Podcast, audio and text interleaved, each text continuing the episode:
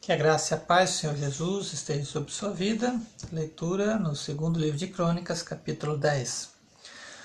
Roboão foi a Siquém, onde todos os israelitas tinham se reunido para proclamá-lo rei. Jeroboão, filho de Nebate, tinha fugido do rei Salomão e estava no Egito. Assim que soube da reunião em Siquém, voltou do Egito e mandaram chamá-lo. Então ele e todo Israel foram ao encontro de Roboão e disseram: Teu pai colocou sobre nós um jugo pesado, mas agora diminui o trabalho árduo a este jugo pesado, e nós te serviremos. Roboão respondeu: Voltem a mim daqui a três dias. E o povo foi embora. O rei Roboão perguntou às autoridades que haviam servido a seu pai Salomão durante a vida dele como vocês me aconselham a responder a este povo? Veja só que é o filho do homem mais sábio de toda a terra, né? consultando conselheiros, mas agindo sem sabedoria. Consultar conselheiro é sabedoria, acho que pro, provavelmente Salomão também consultava, né? embora a Bíblia não fala aqui em nenhum momento que era ele o, né, o sábio, ele que era consultado. Mas a Bíblia diz que na multidão de conselheiros há sabedoria.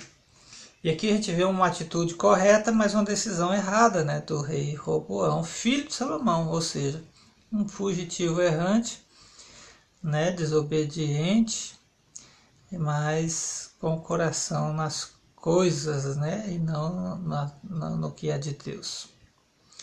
Versículo 7: Eles responderam: Se hoje fores bom para esse povo, se agradares e lhe deres resposta favorável, eles sempre serão teus servos.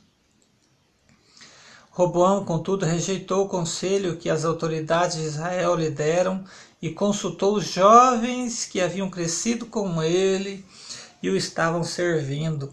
Perguntou-lhes: Qual é o conselho de vocês? Como devemos responder a este povo que me diz: Diminui o jugo de teu, que teu pai colocou sobre mim, sobre nós?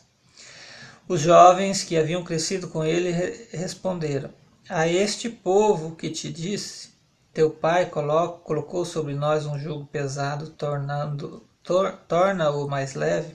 Diz: Meu dedo mínimo é mais grosso do que a cintura do meu pai.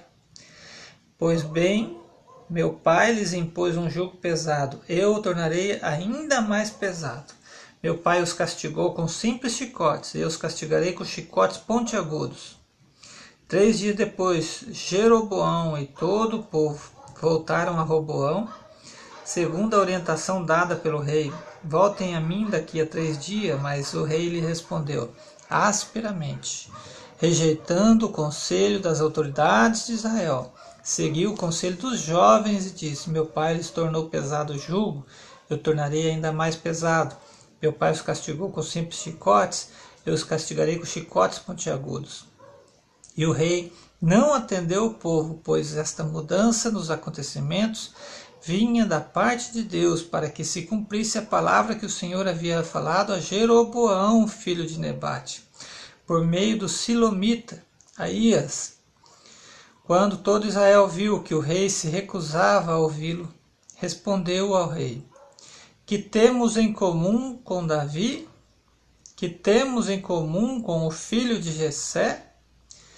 Para as suas tendas, ó Israel, Cuide da sua própria casa, ó Davi. E assim os israelitas foram para suas casas.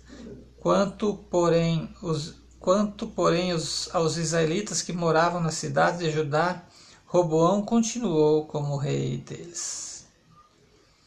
O rei Roboão enviou Adonirão, chefe do trabalho forçado, mas todo Israel o apedrejou até a morte. O rei, contudo, conseguiu subir em sua carruagem e fugir para Jerusalém. Desta forma, Israel se rebelou contra a dinastia de Davi e assim permanece até hoje.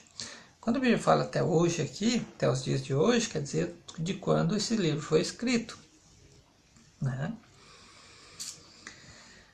É, essa então foi a leitura do capítulo 10. Que Deus abençoe sua vida com esta leitura.